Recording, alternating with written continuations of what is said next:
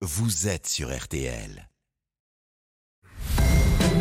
RTL Matin, bien chez soi. On retrouve bien chez soi sur RTL en partenariat avec le magazine Imodeco. Bienvenue chez vous by Stéphane Plaza pour acheter, décorer et s'inspirer. Et Stéphane qui s'occupe de vous et qui vous guide évidemment. Bonjour, bonjour. Bonjour, bonjour à tous. On va s'intéresser ce matin à ces nombreux locataires qui rêvent de devenir propriétaires. Il y a plusieurs dispositifs qui sont assez peu connus du grand public. Ils existent quand même et vous êtes là pour nous les présenter. La majorité des sondés, Stéphane, jugent ne pas avoir les moyens financiers pour acquérir un bien y compris en ayant recours à un prêt. Quelles sont concrètement les solutions? 1. Acheter un logement social dans l'ancien. Il est bien possible de devenir propriétaire d'un logement en HLM.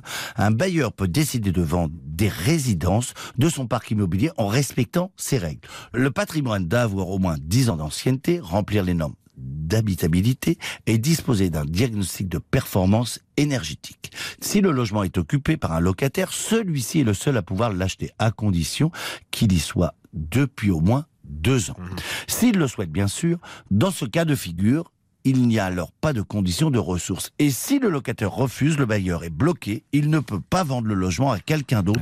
tant qu'il est occupé. Et si l'appartement, euh, Stéphane, est vacant? Là, le champ des possibles est plus large. Sachez que n'importe qui peut acheter un logement social. En revanche, les locataires HLM et les gardiens des bailleurs sociaux sous les plafonds de ressources seront prioritaires.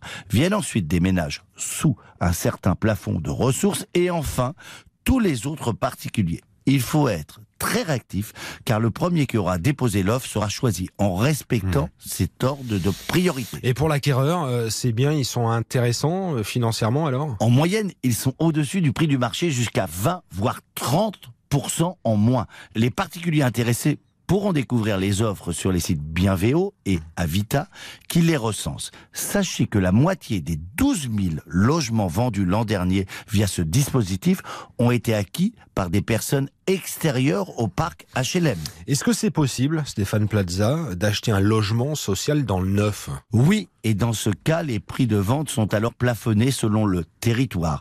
Pour Paris et la première couronne, le plafond est fixé à 5096 euros hors taxe. 3861 euros pour Lyon et Marseille. 2699 euros pour Brest. Attention, il y a des conditions de ressources. Par exemple, une famille avec deux enfants à Paris ne devra pas dépasser les 102 204 euros annuels. Cela permet à la majorité des ménages d'accéder à ce dispositif. Dans ces contrats, dans le neuf comme dans l'ancien, des clauses anti-spéculation existent, limitant la possibilité de revendre mmh. avec une plus-value. évidemment. Il existe un autre euh, dispositif? Oui, devenir propriétaire en douceur avec la location-accession. Ce dispositif fonctionne en deux phases. 1. La personne va occuper le logement de la même façon qu'un locataire. 2. Au terme d'un délai dans le contrat, on va lui proposer d'acquérir ou non son bien. C'est très intéressant pour le propriétaire car une partie de la redevance versée tous les mois lors de la première phase sera déduite du prix d'achat s'il l'accepte.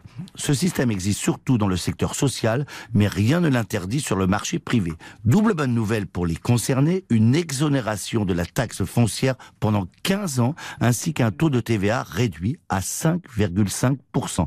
Là aussi, les plafonds de ressources ont été fixés. Ce dispositif est envisageable jusqu'à 46 759 euros de revenus pour un couple vivant en zone A.